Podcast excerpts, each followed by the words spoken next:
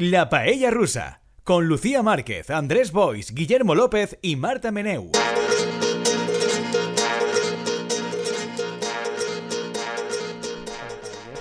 Estamos, no estamos todos.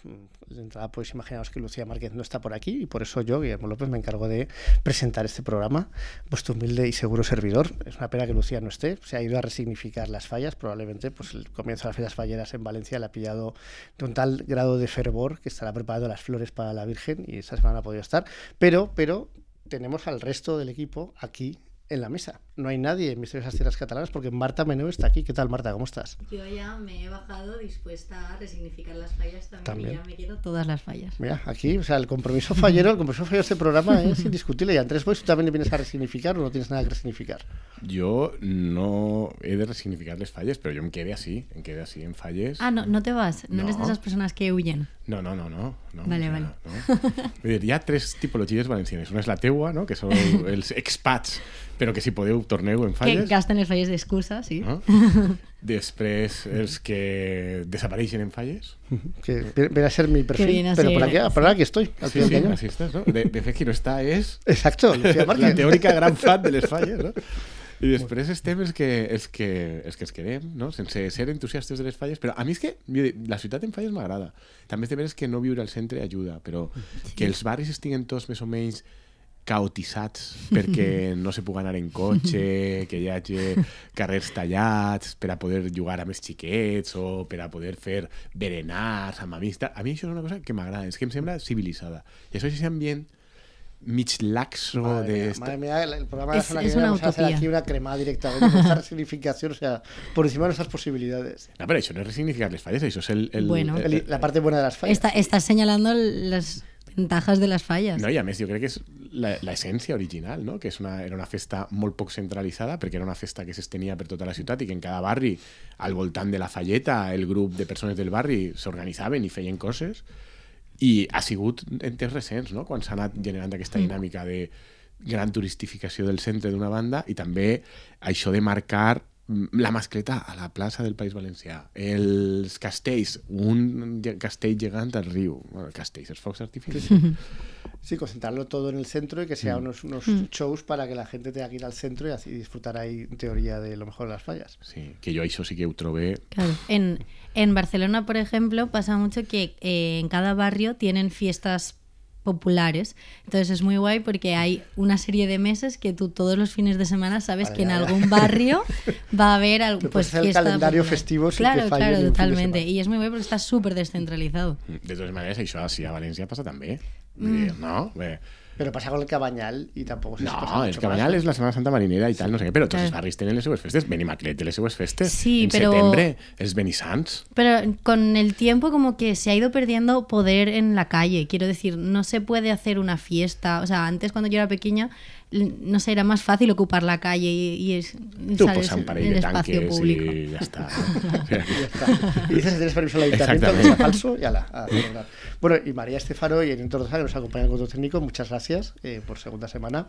Y nada, aquí en este, en este perfil fallero prefallero nos hallamos con acontecimientos que no son falleros, pero que a veces parecen una falla por lo que están quemando a sus protagonistas. Que este fino humor fallero del nuevo presentador de la falla rusa, que el, me refiero a las manifestaciones del 8 de marzo y todo lo que eh, ha, antecedido a esas manifestaciones con el follón, con la ley del CSI como, como principal acontecimiento. Bueno, ¿cómo habéis vivido el, el 8M? Y aquí, antes yo tengo mucho que decir. Aquí yo, pues, gente de mediana edad, tal, aquí, dos tíos de pelo en pecho, tengo mucho que decir. Marta, en cambio, no sé, Marta, ¿tú qué tienes que decir al respecto? ¿Vos- ¿Vosotros fuisteis a alguna manifestación? Pues este yo no.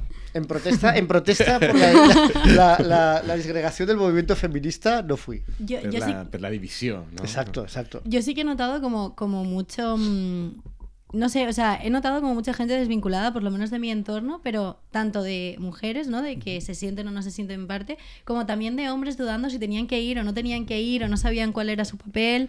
Porque claro, al final el hecho de que haya habido en algunas ciudades varias manifestaciones, el debate mediático también haya estado como muy polemi- eh, polemizado. eh, no sé, yo en la manera de vivirlo, ¿no? Como más personal, yo me, me sentía súper desvinculada este año porque era un poco el esto de no querer dar vergüenza ajena en según qué campañas se han hecho y en según qué acciones de también papel washing y tal. Y, y también pues el querer formar parte, porque al final pues... Pero que además había dos manifestaciones este año, menos en Valencia había dos, ¿no? Sí, no, en no, en Valencia era unitaria.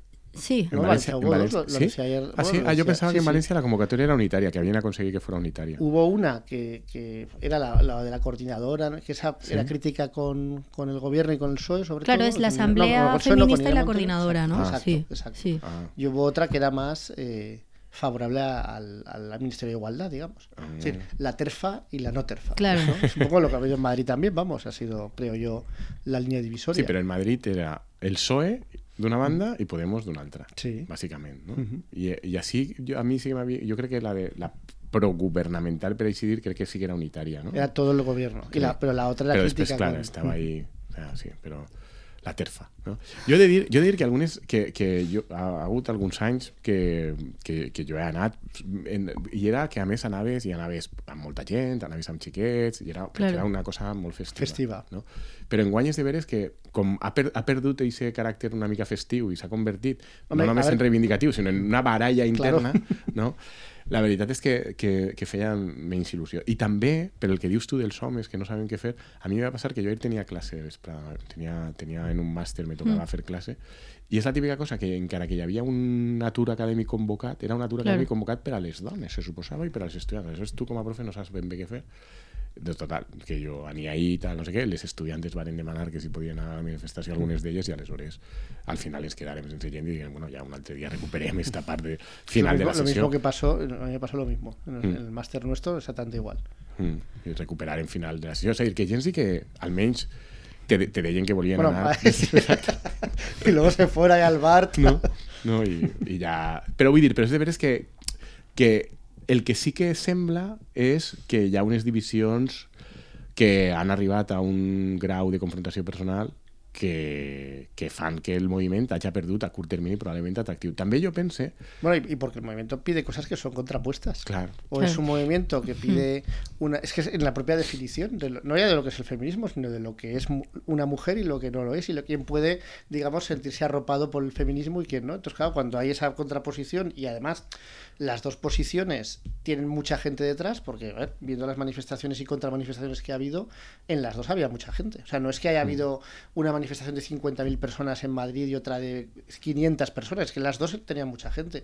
Pues eso no tiene, o sea, no tiene un encaje fácil. Y claro, evidentemente la gente, digamos, que lo que quiere es manifestar su, su, su apoyo a los derechos de las mujeres y a la búsqueda de la igualdad, pues claro, se encuentra en un ambiente mucho más crispado de lo que debería ser, ¿no? Probablemente. Sí, a ver, también es consecuencia de que pues es bueno porque si hay mucha discusión ya en el foco mediático significa que el feminismo se ha convertido en una cosa mucho más hegemónica. De, de hecho, este año se cumplían como cinco años de el año que se hizo así la huelga más fuerte y Más tal. potente. Entonces, pero esa parte está bien, pero claro, también el problema es que, o sea, a mí me da la sensación eso que solo se está quedando en, en la polémica, ¿no? Que todo lo que está saliendo en medios de comunicación y también en redes son eh, situaciones de crispación entre un bando y el otro, eh, activistas reventando actos de, de la ministra eh, de Igualdad, entonces es como jolín, que se quede en eso, ¿no? En, en ese conflicto, en ese tal, y que no se... O sea, yo creo que todo el mundo... eh, le gustaría que hubiera más diálogo, ¿no? Entre, y, y al final se está quedando como muy en, en eso, ¿no? En la polémica, en el conflicto, en, en las acciones más reivindicativas de reventar al otro, pero no, no se está dando un diálogo. Y a mí, por ejemplo, el, el discurso que, o sea, el, en- el otro día reventaron el acto de, del Ministerio de Igualdad y la, la posición que tiene eh, Irene Montero de cada vez que le revientan el acto, porque a Mónica Oltra también Mm. se lo han hecho alguna vez, cada vez que le revientan el, el acto, decirles queréis intervenir y darles el micro y como ella contraponerles, me parece que es una estrategia mu- muy guay viendo el, el- el clima de crispación, ¿no? No sé.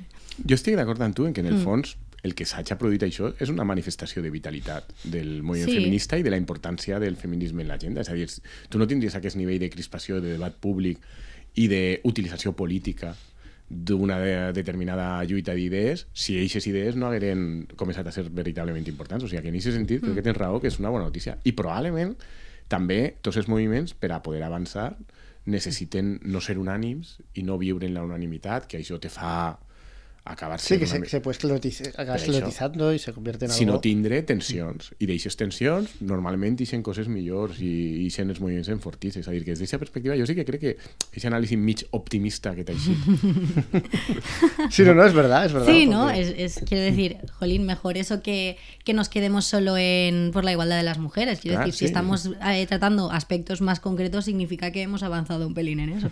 Sí, i, i que a més, les coses importants normalment tenen conflicte i tenen arestes, no són clares. És a dir, quan tu tens una idea molt clara que tothom, que el Està d'acord 99% i- de la població, en el fons és una idea que normalment... està amortitzada i ja no- té poc, no da té, más de sí. Té poc de valor i, sobretot, té poca capacitat de transformació i de generar conflicte. Està tothom d'acord, normalment és perquè no té cap capacitat de canviar la realitat. No, y de hecho, eh, cuando ya empiezan a haber gente que está de acuerdo, pero sigue siendo una, digamos, una especie de opinión común, eso es muy difícil superarlo, porque claro, es que esto es lo que se ha hecho toda la vida, es lo que se ha pensado toda la vida. ¿Cómo puedes ir en contra de lo que siempre se ha dicho? Pues claro, eso, eso da problemas después, porque no, no, no es fácil eh, cambiar eso y superar eso, ¿no? Y hacer avanzar la sociedad. Pero aquí ya no estamos ahí, estamos en el avance de la sociedad en el sentido que sea, porque hay unas tensiones muy, muy claras, ¿no? Mm, Però que aquestes tensions són consubstancials i inherents a, qual, a qualsevol avançament, abans. És a dir, si tu no vas a canviar res, no generes cap oposició. És quan estàs canviant Claro, lo que pasa es que yo, yo puedo entender que desde el feminismo más tradicional, digamos, porque aquí hay una cuestión también generacional, o de Sí, quién llegó antes y quién llega Hmm. después, ¿no? Y desde el feminismo más tradicional, yo sí que creo que la sensación que tienen es que han mandado pocos años, ¿no? Es decir, que, que su modelo de feminismo y, y la lucha que han hecho por la igualdad la han conseguido y enseguida parece como que ha cambiado de, eh, o se ha empezado a poner matizaciones, ¿no? Con, con- con- sobre todo con la ley trans, que es lo que ha generado todo el superfollón interno del feminismo. Entonces, eso yo es lo que creo que puede justificar eh, esa virulencia, ¿no? Porque es una violencia como que me están quitando lo que había, me ha costado ha tanto gustado conseguir. tanto. ¿no? Es que también es en, en valores, ¿no? Quiero decir, al final, el electorado del PSOE y los integrantes del PSOE, la media de edad es bastante elevada y tienen unos valores y yo me noto que en mi generación, por ejemplo, todo el tema LGTBI y el tema, sobre todo trans, está muchísimo más normalizado. Si no lo percibís como una amenaza. Es que, es que ahí se percibe, Claro. yo creo, como una amenaza, una nueva amenaza que llega para ocupar un espacio que perciben Mm. como suyo, ¿no? que también a mí el, el miedo que me da de- del punto positivo de vale se está avanzando y tal el miedo que me da es que en este momento de disrupción no de vale estamos como avanzando muchísimo en relación a históricamente en, en el tema del feminismo y en los derechos de las mujeres y tal me da mucho miedo que en ese momento de disrupción eh, por confusión o porque hay muchos bandos que entran, quiero decir, al final, de- o sea, el, el- la cuestión, o sea, el bando TERF, digamos, no es solo el PSOE, hay gente, hay extrema derecha, hay muchos más bandos que forman esa parte. Entonces, da un poco, a mí me da un poco de miedo que en esa disrupción y en esa polémica que hay ahora, como que se pueda volver hacia atrás, ¿no? O determinado discurso pueda imponerse de todo el caos que hay ahora. Pero bueno, es, yo qué sé, es que... Ese riesgo siempre existe. Lo que pasa yo, la sensación que me da es que los, o sea, los avances que se legislan es difícil, creo yo, tirarlos, tirarlos para atrás. Muy difícil, sobre todo porque los, los, los predicadores de todos los horrores que se van a producir con determinado avance pierden muchísima legitimidad cuando se produce el avance y no pasa pues todo lo que dicen que iba a pasar. Excepción hecha de la ley del sí es sí, que sí que ha generado lo que, Claro. lo que algunos dijeron que iba a pasar. Eso De es hecho, cierto que ahí no... Yo le iba a decir que a mí el, el ver como, no sé, ciudadana, el ver lo que se ha hecho con la ley del sí es sí, de solo sí es sí, o por ejemplo, cuando entró lo del aborto y había comunidades que ya estaban en plan, eh, esto no nos parece bien, lo vamos a legislar nosotros y lo vamos a quitar nosotros, es como, me da, o sea, el, el mensaje que se da a la ciudadanía es como, vale. No está, o sea, el hecho de legislar una cosa o el hecho de llegar a tramitarlo no significa que hayamos ganado nada o no asegura nada.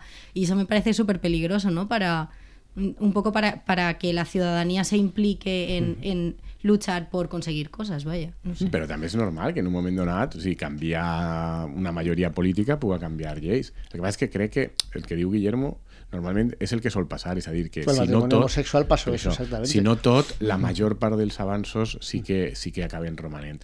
Sí que és de veres, i jo entenc les tensions, perquè, com diu Guillermo, tenim poc a dir, probablement nosaltres així, però bueno, també, Però som, estamos, també no? som persones que vivim a la societat i, i, i vull dir, i, i aleshores és normal tenir una opinió, vull dir, jo sí que crec que que com passa inevitablement de vegades quan estàs canviant coses hi ha excessos, és a dir, i que sí que hi ha algunes de les queixes de, no, del col·lectiu feminista tradicional, de les terfas i tal, mm -hmm. en les que, que, que jo entenc, no? perquè hi ha algunes coses que les veus i, i pues, els conflictes tradicionals, no? Estos, no? Del, els nedadors i les competicions femenines, no? Hi ha coses que, que se poden entendre i s'hauran d'ajustar i ja està. Que són en realitat tangenciales, pero quizás, pues, pues quizás eh, eh, esa, esa reducción absurdum de lo que sucede claro. en esos casos deslegitima todo el avance, no todo el avance, pero deslegitima mucho más de lo que, lo que sería el, el avance en su conjunto. No? Mm. Però, jo, però, però a la vegada que està això, la prova que el conjunt de la transformació probablement és irreversible, eh, va fer una entrevista crec que va ser en el Confidencial, Fernando Sabater.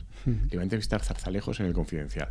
I va fer una entrevista a Fernando Sabater en la, en la línia en la que està ara, no? De, eso, barbaridad, todo lo es gobierno este, son unos locos, están, o unas locas, están, esto és una tal... I ell explicava que el seu parer, com que estan botxes perquè estan fent una legislació de gènere irracional totalment i contra les persones normals, aquestes coses, que això va generar que s'aforen electoralment.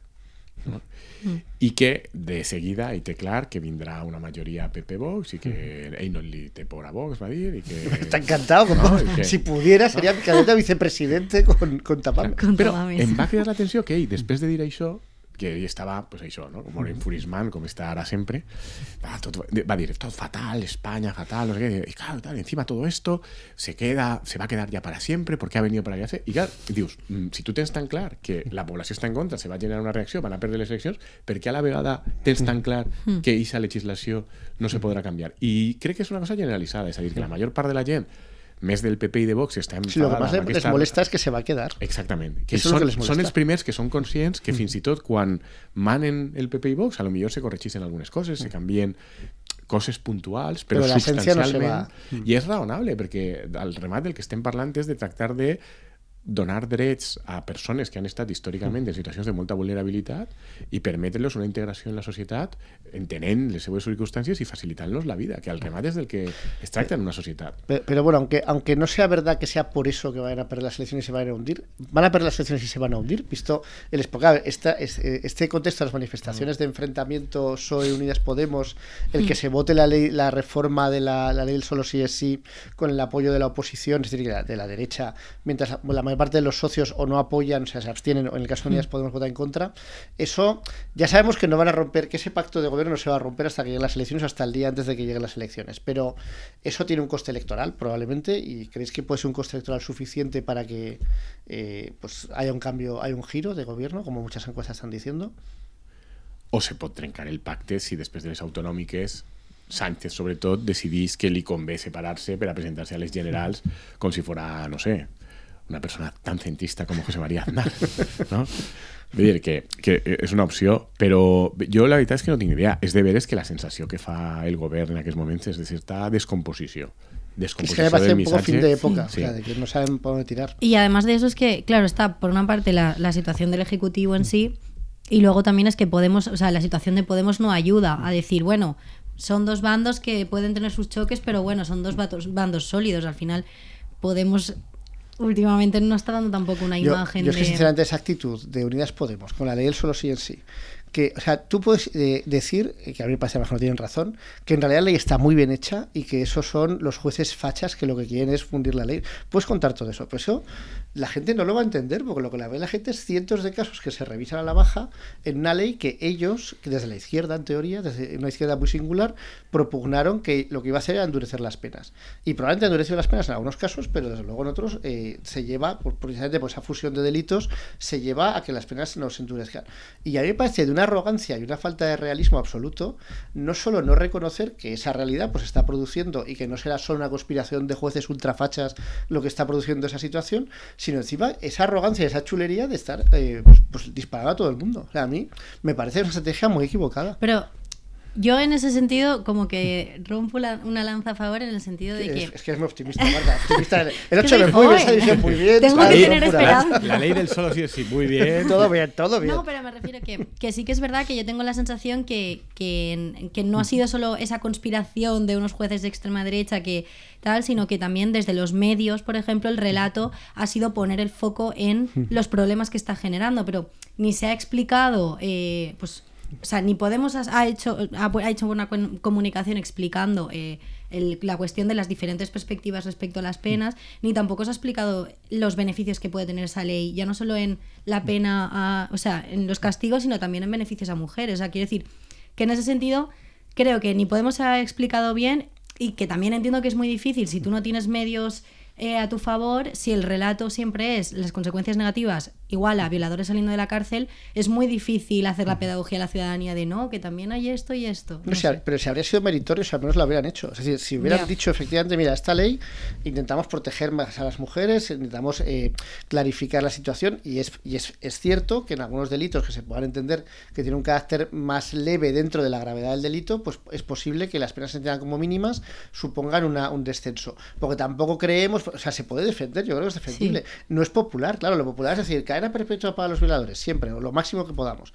Pero claro, lo que no puedes es de- defender que esa ley lo que va a provocar es aumentar las penas y que luego no siempre sea así. Y esa realidad a me parece bastante clara. Sí, i jo, jo crec que és un error des del primer dia el no haver assumit que tenim un marc punitiu nou i el marc punitiu nou s'ha d'aplicar amb normalitat a la gent que estava en presó i si això vol dir reduir la condemna, se reduís i ja està. És a dir, jo crec que ahí... Pero en general lo que conseguiremos ¿no? es, y entonces Claro. bien, defiendes No. tu ley. Ya. I, I sí que és de veres que el debat últim de fons, no?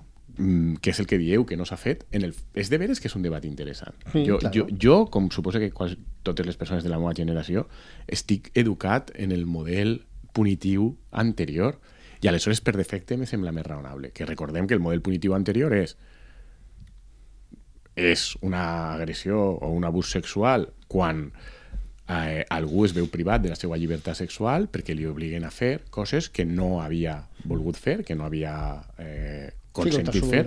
No? Però és més greu o menys greu depenent de com te forcen a fer-ho. No? És a dir, és menys greu si te ho fan perquè estàs dormit o inconscient perquè és menys greu. És menys greu si t'han enganyat.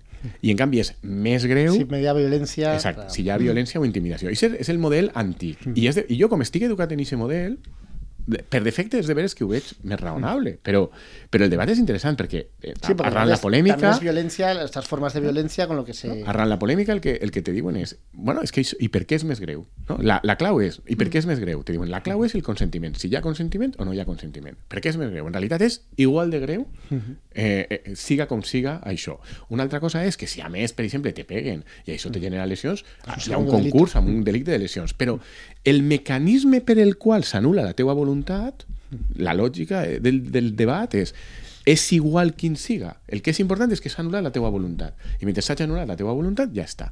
El problema és que aquesta discussió, que és molt interessant, i a lo millor té sentit fer-la, ells han renunciat a fer-la, i després és de veres que la llei era una mica incoherent en això, perquè la llei plan- partia d'aquesta base, però després sí que establia alguns agreujants en alguns casos específics. Per exemple, la submissió química famosa. No?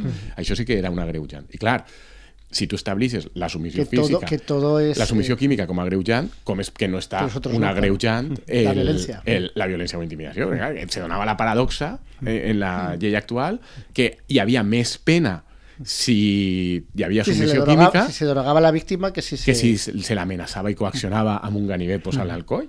I clar, això mm, sí que xoca, no? Vull dir, però el debat és un debat interessant. El debat és un debat interessant i és perfectament legítim fer-lo. El que passa és que no s'ha no fet.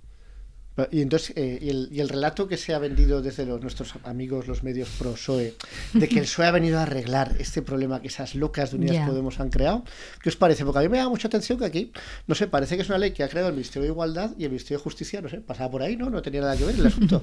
No, es una cosa que a mí me, me llama bastante la atención, que se, Sí. se promulga una ley que, por otra, el gobierno es corresponsable de la ley, aunque, haga- aunque sea una ley propugnada desde un ministerio, pero el Ministerio de Justicia tiene que decir siempre mucho en todas las leyes que se, que se establecen. Entonces, aquí parece que lo ha hecho hecho solo eh, Unidas Po- eh, lo ha hecho Irene Montero con PAM en, eh, en uno de los círculos de Unidas Podemos y que lo ha mandado directamente al, al- a las Cortes y que el Ministerio de Justicia y el, gobi- el gobierno del PSOE no tenía nada que decir que hasta que se ha promulgado la ley. Es una lógica súper adultocentrista el- y súper paternalista en el sentido de que se está tratando como, bueno, Irene Montero era la ministra de Igualdad, entonces estaba encargada de hacer esto. Le hemos dejado hacerlo, no lo ha hecho bien, bueno, ahora vamos a llegar nosotros. Sí, deja, dejadse con tus callas. Ay, no, no, es que Claro. se, se ha vuelto a... Entonces es como, pues a, a mí me parece que es eso, eso, una esta súper paternalista y claro, o sea, para la imagen, por ejemplo, de Pedro Sánchez como, como eh, presidente, jolín, que vaya tan de tío súper moderno, súper feminista, súper aliado, y luego tenga ese tipo de dinámicas ya en el trabajo, eh, en su equipo de gobierno y, y discursivamente también, es como, bueno, pues a mí, me ha, o sea, a mí me, ha- me ha parecido muy triste. O sea, yo creo que sobre todo para las nuevas generaciones, jolín, mm, evidentemente no creo que todo el mundo esté tan puesto ¿no? en los tejemanejes del equipo de gobierno, pero sí que a nivel generacional es como, bueno, pues el- el- la corriente más fresca y más nueva que podía venir y que con la que mucha gente joven creo que se puede más identificar porque no tenemos esa base, o sea, no tenemos valores que a lo mejor eh, otras generaciones sí que tienen. Se ha visto un poco como, bueno, sí, lo intentamos hacer, pero siempre va a estar el señor de 60, Pero Sánchez 40 le da un años. guiño a que- sus, a sus terfas, a sus terfas de 50 y 60 años, que ya, mira este cómo está poniendo firma a la niñata esa que no sabe lo que hace. Claro, entonces, no sé, a mí discursivamente me, me da mucha tristeza, la verdad. Però, I a més, és que és el que esteu dient vosaltres. Vull dir, és mentira que la llei fora del Ministeri d'Igualtat per raons evidents. De fet, quan se va fer la llei, el Ministeri de Justícia va vantar-se que havien fet no sé quants centenars de simulacions, simulaciones i tal. i tot- eh? tot perfecto, O sigui, tot vull dir, si tu estàs dient això, després has d'assumir una certa responsabilitat. I després la segona qüestió és que quan així la polèmica, i és de veres que Podemos i Igualtat des del primer moment han dit que ells no volien rebaixes de penes i que si se produïen era perquè els jutges ho feien malament o una conspiració o directament perquè i que, que era una conseqüència no volguda i que s'havia de modificar eh, eh, el Ministeri d'Igualtat sí que va proposar una possible modificació i és que igual que hi ha un agreujant, com he dit abans, per exemple, per la submissió química, que s'inclogueren com a agreujants també la violència i la intimidació, que era baixar-se una mica del burro, que era tornar a reintroduir, en, encara que com a agreujants, de nou la violència i la intimidació. A mi em pareixia probablement una solució equilibrada i raonable, que conservava eixa transformació, tractava de... Però el PSOE va dir que no, que el que volia era un tipus delictiu diferenciat, com abans,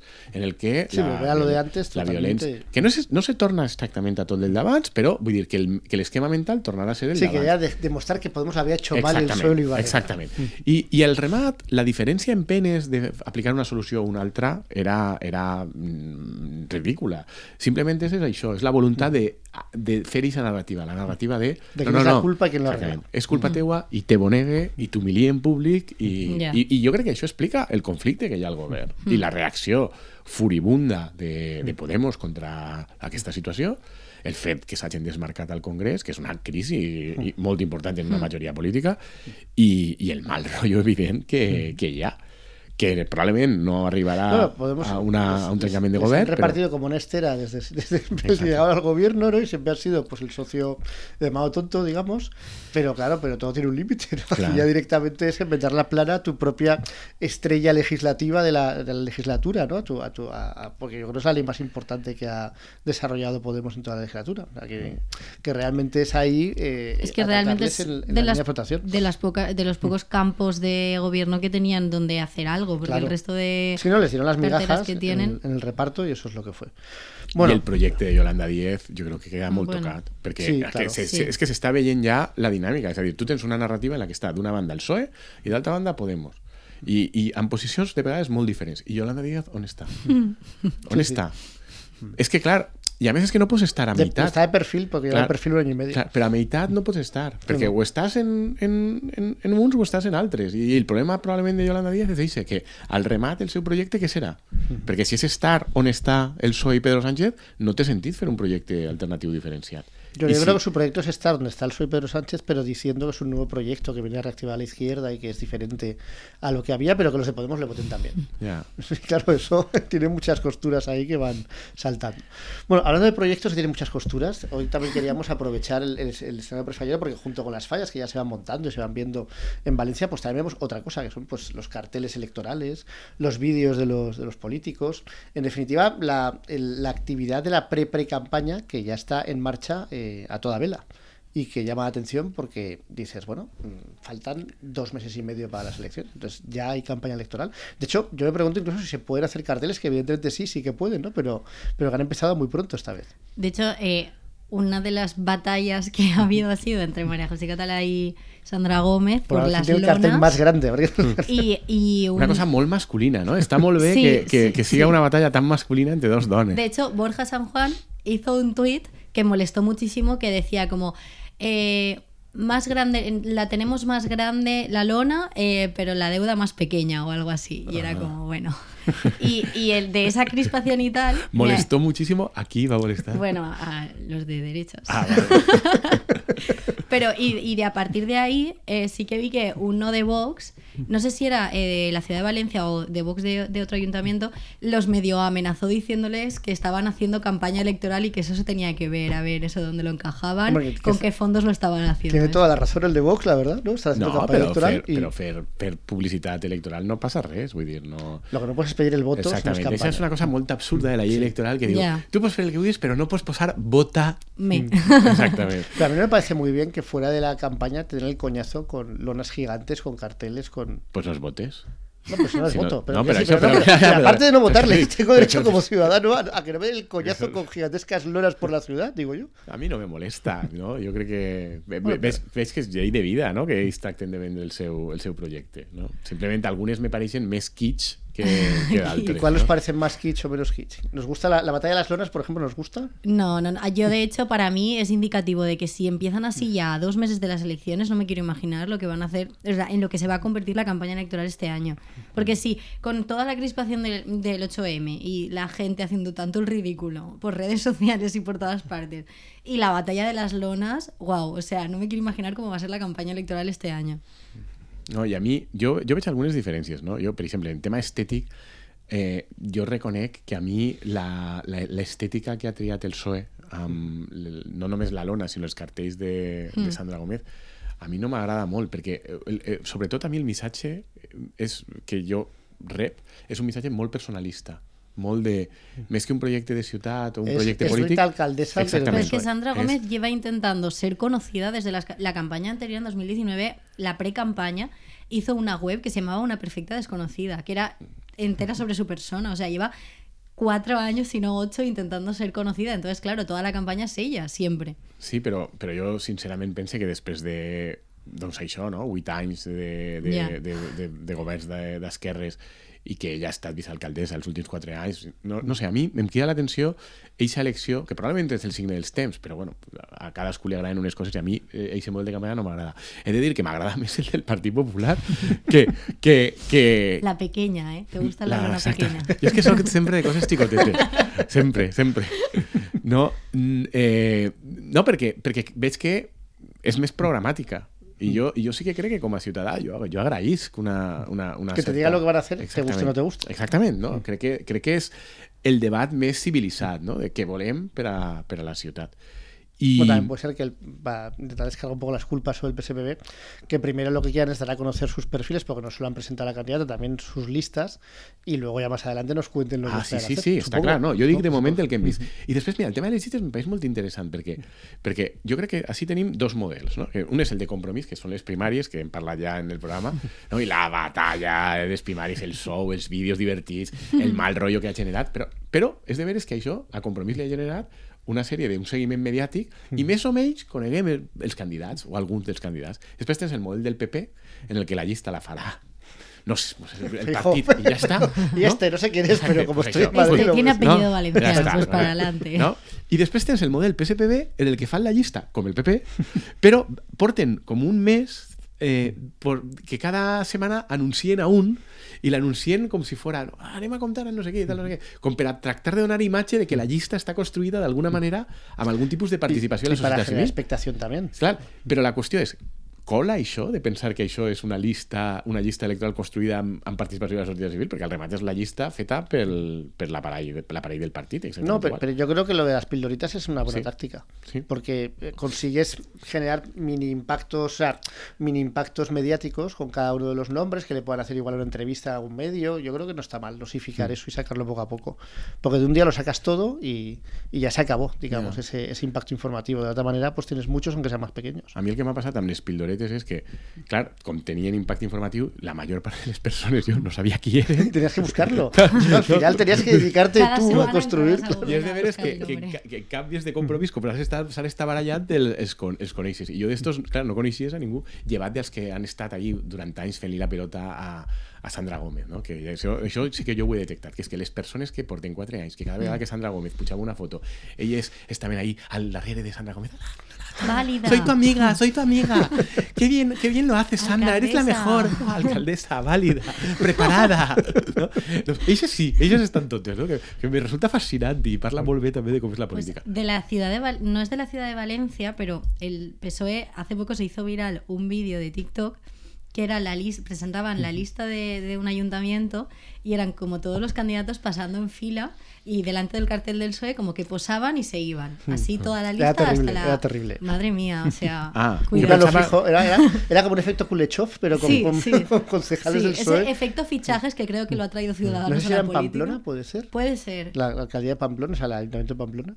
Iban uno a uno pasando, posaban delante del cartel, pero era un plano continuo, o sea, era, era un plano secuencia, digamos, de la, la secuencia de todos los, los candidatos a concejal del PSOE. No, però eh, el vídeo veig que ha sigut exitós perquè estem parlant d'unes llistes de l'Ajuntament de Pamplona. Es que, y de hecho creo que, que la diferencia un poco ¿no? entre 2019 y ahora es que eh, en 2019 quien se movió, yo creo que quien más se movió en TikTok sobre todo y en vídeos así verticales fue Vox, desgraciadamente.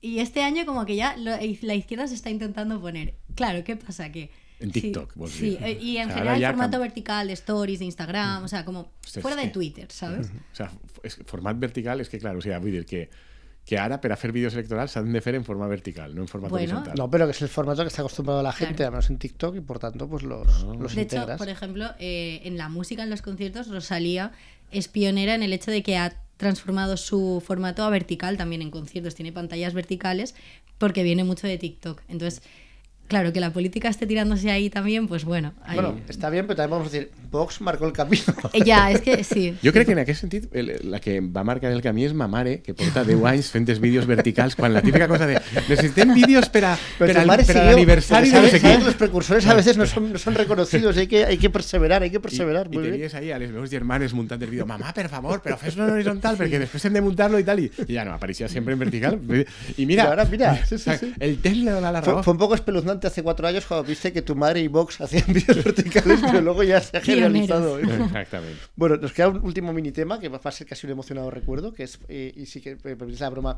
el broche feminista de la parte inicial del programa, que es recordar que en el, en el affair entre Isabel Preisler y Mario Vargas Llosa, yo creo que todos teníamos claro en el programa quién era la buena y quién era el malo, ¿no? Quién era el malo de la película, el tío ampuloso, arrogante, chulo, soberbio, pues Mario era el, el que ocupaba todo ese papel, pero ha venido un eh, caballero blanco a acabar de sentar la situación, que es Julio Iglesias. Julio Iglesias, portada de Lola, diciendo que le parece una vergüenza cómo ha tratado Mario Vargas Llosa a Isabel Preisler y cómo ha intentado echar mierda sobre, sobre esa mujer posteriormente a, a la ruptura. Entonces, ¿qué os parece? ¿Qué os parece la entrada de Julio Iglesias eh, desde sus 80 años, rompiendo su silencio Bueno. para romper una lanza en favor de... Señores mayores por señores mayores. A mí me, me ha hecho un poco de gracia porque me acuerdo que comentamos cuando la ruptura, comentamos que un poco el entorno de Vargas Llosa decía, es un poco este, esta visión elitista de, es que claro, mi, mi vida, mis inquietudes intelectuales no están hechas en pareja para estar con Isabel Presley. Entonces claro, que salga Julio Iglesias es como, me hace gracia que se posicione en la parte no intelectual, ¿no? En la cultura pop, en lo popular. Entonces,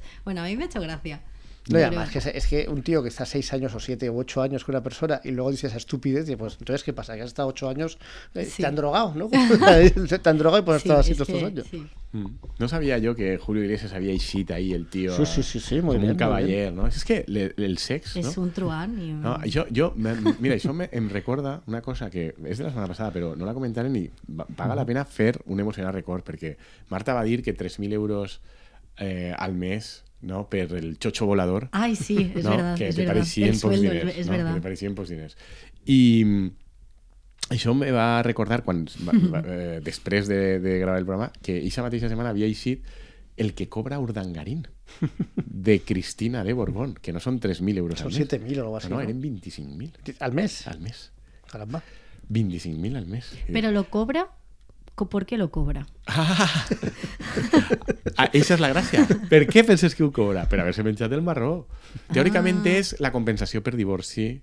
eh, Por la riqueza de la separació, expareja. Exactament. Para que vivas al mismo vale. nivel de vida. I vaig ser la notícia, parla de memòria, però que eren 25.000 euros, una barbaritat, era, un, era una pasta. Yo pensaba que sería como confidencial- confidencialidad. De Bueno, no puedes decir nada. de Se, la se suposa que és per això, però clar, inclou Ya. eh, tot. Imagina. No digues res, no digues res i t'has menjat el marró. vull dir. En la época de Bárbara Rey lo hacían de una manera un poco más grosera, con fondos reservados, y ahora pues lo hacen por lo legal. Pero No, és que es me, lo mismo. me han recordat ara en el sex, no? Pues, pues estos són com, com Isabel Preso i Julio Iglesias, clarament conserven una molt bona relació, perquè els convé. Hombre, evidentemente.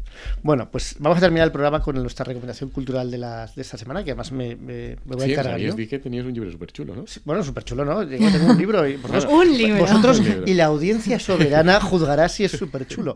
Lo que el libro se llama El corazón del mundo y el autor es Peter Frankopan y lo que primero que tengo que decir es que aunque el libro no sea súper chulo, el autor sí que es súper chulo.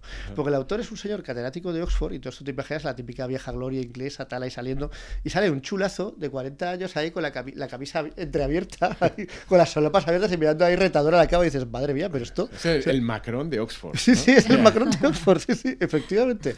El Macron de Oxford. Y entonces el Macron de Oxford hace pues una interpretación de la historia que a mí me pareció bastante peculiar, que es eh, a lo que se refiere el corazón del mundo, que es decir, que el corazón del mundo es eh, la zona que va de Oriente Medio a Asia Central, o sea, lo que va más o menos desde el creciente fértil del Líbano, eh, Arabia, luego la zona de Arabia Saudí y sobre todo hasta Irán y Afganistán, que esa zona es la zona en la que se han producido todos los intercambios comerciales importantes y de personas y de los grandes movimientos en el mundo y que realmente la visión que tenemos de la historia eurocéntrica no tiene ningún sentido, que toda la que casi toda la historia ha sido una competencia por los recursos, por la preponderancia en esa zona. Entonces, claro, es un enfoque que es interesante y que es un poco forzado también, porque hace una interpretación de la historia universal desde la prehistoria hasta la actualidad, siempre con esa premisa.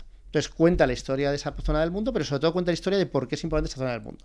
Entonces está bien, pero al mismo tiempo dices, uy, aquí está chereando un poco. Entonces, claro, ¿qué, cosas cuenta? Pues, por ejemplo, lo que dice es que Europa pues, siempre ha sido una mierda, porque ha sido un apéndice de Asia sin ninguna importancia, que su importancia solo llega con el descubrimiento de América, que hasta entonces era una cuestión absolutamente menor dentro de lo que era la esfera de intercambio, que esa esfera de intercambio siempre se daba en la zona de, Europa, de Asia Central y, del, y de Oriente Medio, que es donde se producen las primeras civilizaciones, pero también donde se produce el intercambio con la India, con China, con el Imperio Romano, cuando el Imperio Romano es poderoso, y que en realidad, hasta llegar eh, el descubrimiento de América, Europa siempre está en una situación de, de postración. Cuenta cosas que a mí me parecen bastante llamativas, por ejemplo, defiende a los mongoles, y los mongoles estaban muy bien organizados, que todo muy bien, que vale que mataron a millones de personas, vale que arrasaron ciudades hasta los cimientos, pero que luego una vez terminaba, que eso solo lo hacían si se les oponían, que si no todo iba bien, y que si no se les oponían, pues que era, era una civilización realmente muy, eh, muy bien organizada. Eh, muy, muy ¿no? buro- burocratizada, muy novedosa, que lograba mantener un imperio gigante, inmenso, de prácticamente toda Asia y, y- y parte de Europa unido durante, durante años, que luego cuando se desunió en varias hordas, ¿no? La, la horda de oro, la horda, pues que siguieron siendo bien organizados y que en realidad, pues que, te- es que tienen muy mala prensa, pero también exagerada esa mala prensa. No, home, sí que és de veres que en termes estrictes d'imperi en extensió territorial... El más grande de la historia. És el més gran de la és història. incomparable, és a dir, sí, no, No, no, no, perquè l'espanyol, en realitat...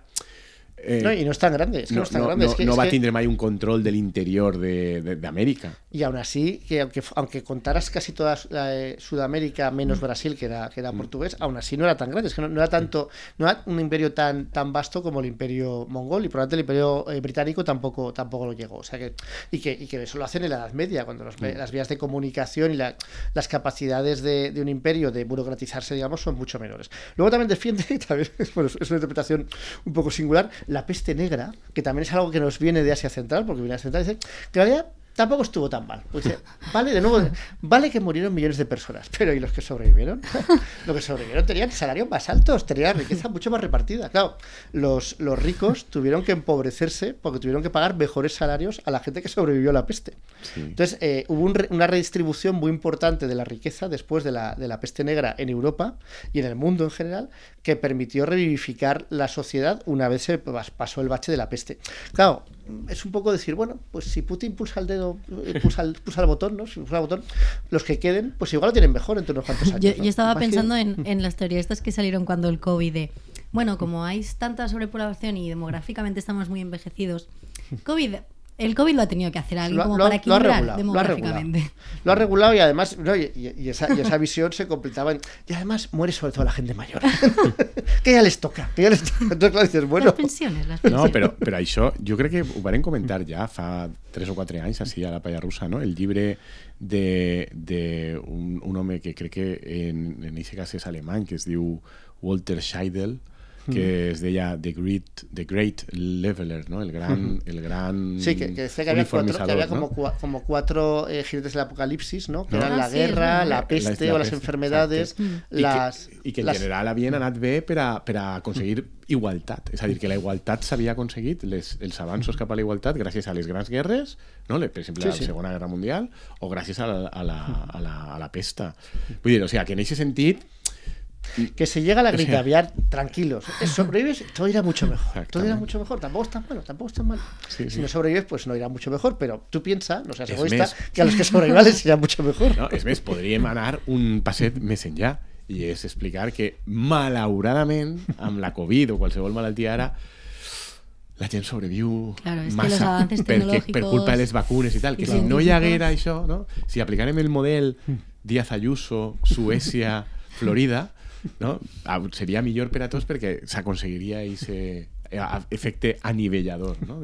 Bueno, el libro, eh, terminando el libro, cuenta pues que, el descubrimiento de América sí que supone un cambio y que sí que supone por fin que Europa se ponga al frente, porque Europa de repente abre rutas que no dependen de ese corazón del mundo y puede llegar a todas partes a través del mar, encuentra un continente nuevo y eso pues evidentemente supone cambios de, alcance y deja un poco postrado eh, a esa zona de Asia Central, de la India, que hasta entonces era muchísimo más rica que Europa. Es decir, hasta que llega el descubrimiento de América y durante un- unos cuantos años después, eh, no es Europa la zona más pujante económicamente del mundo, sino que es eh, China, es, es la India, y creo que es en el siglo XVIII cuando se produce por fin el sorpaso, digamos, por parte de los europeos, que empiezan a controlarlo prácticamente todo. Y claro, y luego cuenta que cuando vuelve ese corazón del mundo otra vez a primer plano, cuando se descubre el petróleo.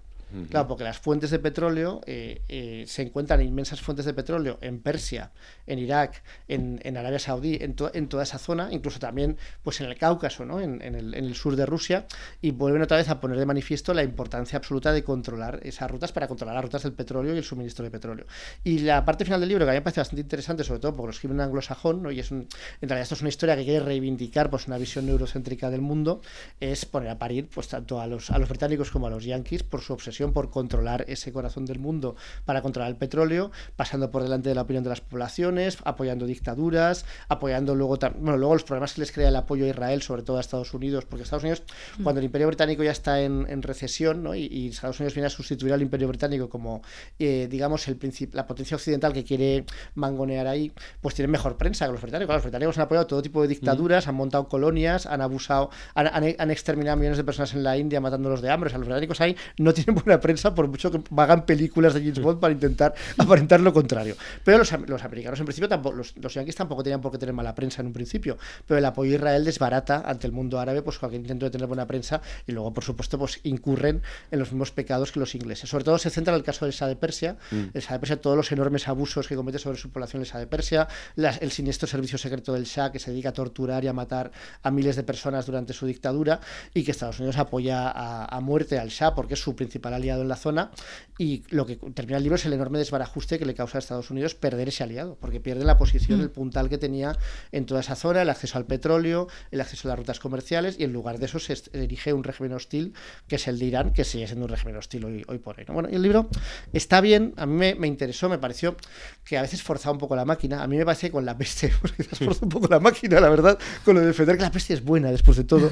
Los mongoles conmigo nunca habían tenido buena prensa, parece que, que con el sí, pero en fin, yo creo que es un libro recomendable, eh, porque al menos da una visión pues que no es la habitual, y en ese sentido es interesante, eh, y hay que decir que el, el Macron, el Macron de la historia de la historia británica, pues bueno, pues también tiene ahí tiene un pase. No, de totes maneres, això em recorda un llibre que comentares tu, de un historiador que Sí. era inglés també, que comentava com el poder al llarg de la I- història i- havia passat del món oriental al món Al occidental, occidental, no? i com havia anat fent això, Sí, era un, enfoque, toms. era un enfoque diferente, pero también contaba lo mismo, que generalmente había estado volcado en Oriente, hasta que con el descubrimiento de América va volcándose hacia Occidente y que ahora se está volcando Ya. hacia Oriente, que, que llegan a la misma conclusión, por motivos diferentes, pero llegan a la misma Però conclusión. això que se sembla molt, no? I, o Sí. sea que, I també he de dir, de totes maneres, que no entenc la crítica al Regne Unit i als americans, perquè Bueno, si el llibre... tan mandar, claro. Clar, si el llibre se en la idea de ella es la clau de, de dominació... No porque lo hace mal, porque no- eh, o Ah, sea, lo que pero dice es que pero debería haber apoyado a las poblaciones en vez de a dictadores. Ui, però és que... Ay, Com els mongols. Haurien d'haver fet com, com els mongols. los mongoles, una vez estás de acuerdo con ellos, apoyar a, a tope con las poblaciones que sobrevivían ¿eh? en ese aspecto y les integraban, les dejaban mandar. El problema de los ingleses es que no les dejaban mandar a las poblaciones. Llegaban a, a acuerdos con las élites de cada lugar, pero en realidad se les daban las migajas y el resto se lo quedaban ellos. El que passa és que jo, tots aquests anàlisis, que són el llibre que vaig comentar en el seu moment, ja Mm. que és, que diuen que ara ja ha tornat a canviar cap a Orient, no? i és de veres que hi ha molts elements que apunten en aquesta mateixa direcció. Sí, Per però igual és exemple, prematuro La, pensar. la, no? el, com està Xina, o per exemple, si parlem de matèries primeres, eh, tot el tema este de les terres rares, dels minerals estranys i Bueno, tal, en. España se descubrió, cuidadito, que en Sí, España, sí. en Badajoz, parece que descubrió tierras raras en España. Cuidado. Cuidado. vull dir que... Hidrógeno, tierras rares, Sol, sol, solecito, ¿qué más que más sí, sí. No, però vull dir que eh, és de veres que tot això jo ho puc entendre, però jo crec que no compten un element que canvia molt estructuralment l'equilibri de poder i és que existeix a Amèrica, que existeix tot un continent que durant eh, que fins 1492 o fins 1500 o fins 1600 quan se desenvolupa i tal, no sé què, bé, si vols no, no havia format part del joc i de la batalla, Bueno, yo, però yo ara creo sí. que esto es un problema para Europa más que Claro, para Estados Unidos. O sea, Estados Unidos es un país que tiene dos océanos en sus dos laterales y alrededor tiene países que no- de ninguna manera pueden aspirar a, a convertirse en una alternativa de poder al poder de Estados Unidos en ese continente. Y es un continente inmenso controlado por Estados Unidos que siempre lo van a tener, siempre van a tener eso. Bueno, de fet, l'únic problema que tenen és que se'ls està contr- descontrolant una miqueta Amèrica del Sud perquè els xinos, intel·ligentment, Sí, han- han invertido ahí, sí, sí. posant diners, no? Sí, pero nunca se va, o sea, lo- nunca se va a atrever nadie, porque si se atreve, pues ya sabemos cuáles son las consecuencias, a, a desmarcarse del todo ahí. O sea, Sí, bueno, però- De, de hecho, bastante desmarcados están, Exacte, pero estan claro, molt sus sus eh? motivos tienen. els seus motius, sí. Però, Però- vull dir, però que això, no, la posició hegemònica dels Estats Units la pot qüestionar, però no pot qüestionar el que, com dius tu, és que viuen supertranquils, tenen recursos, tenen de tot, no tenen En seguretat. cambio, la- la- el poder europeo se basaba o se basa en una serie de ventajas que están perdiendo. Sí. Y la ventaja militar la han perdido ya, la ventaja económica la están perdiendo también, y además pues son muy dependientes del, del exterior, y luego la ventaja, geo- o sea, la ventaja geográfica no la tienen, porque siempre han estado en desventaja, y entonces, claro, para Europa no, no pinta tan bien. Sí, sí, no, no, està clar, no? Bé, La crisi d'Europa. No? Marta, nos tienes que algún contrapunto optimista. ¿no? Exactament. Wow. Es que yo tengo un problema y es que a mí me han educado mucho en, en, la, en criticar a los ingleses, como hace aquí el Macron inglés. Entonces, eh, ya es que yo lo veo. O sea, yo en España sí que soy optimista, pero wow, o sea, el tema de Europa.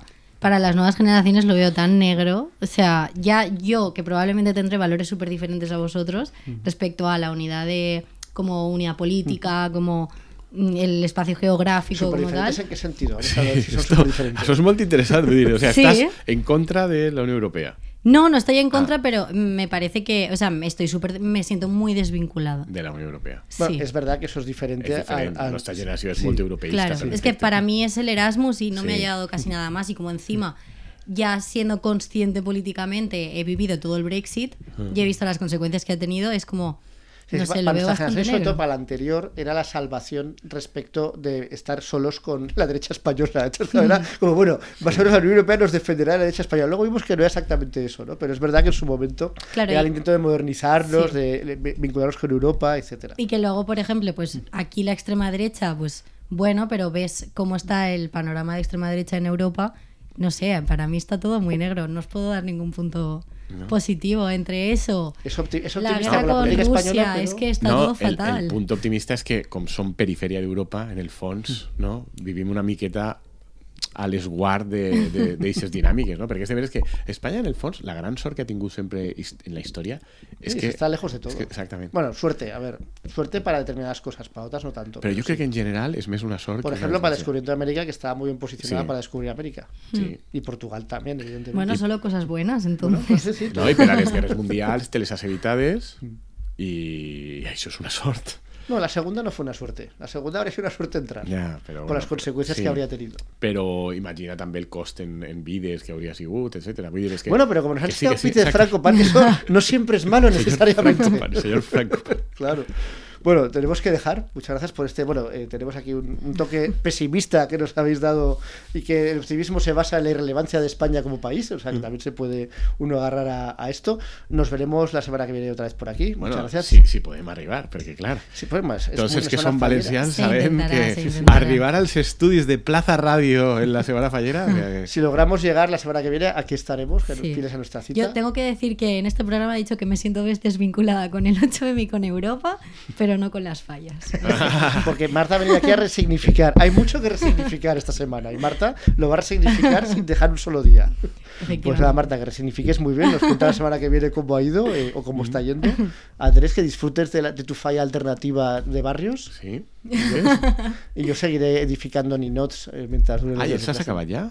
Bueno, sí, sí, y Están se, ya y se acabados. quema. Pero yo, eh, si me permitís, Se queman, se queman. un último elemento pesimista, para niños de tres años, ¿hasta qué punto es bueno que estén una tarde emocionados pintando cosas, haciendo un ninot, y luego tirarlos en una pira, todos los jugu- todo lo que han hecho para que se queme y para que vean cómo desaparece? No sé, me parece un Bueno, poco cruel. es, es el espíritu de las fallas. Pero el- tienen tres años, han igual. es un poco d'aprendre por- han d'aprendre a patir des de... Claro, des de... Ya. valorar el esfuerzo. No, això, això ens permet recordar una cosa que en Twitter ens havien dit de per què us queixeu tant de fer ninots, tal, no sé què, si els podeu reutilitzar de- d'un any a un altre. No! porque se No, queman desaparecen. Perquè la gràcia és, és com Claro. diu Guillermo, Bueno, que... así mi hija aprende a llorar como buena fallera mayor. o sea, para- ¿no? que hay que llorar cuando se quema la falla, pues que lo aprenda desde pronto. Bueno, pues muchas gracias a, a los dos, muchas gracias a Irene y María por estar en el control técnico. Lo dejamos aquí y nos vemos la semana que viene. Adeu. Adéu.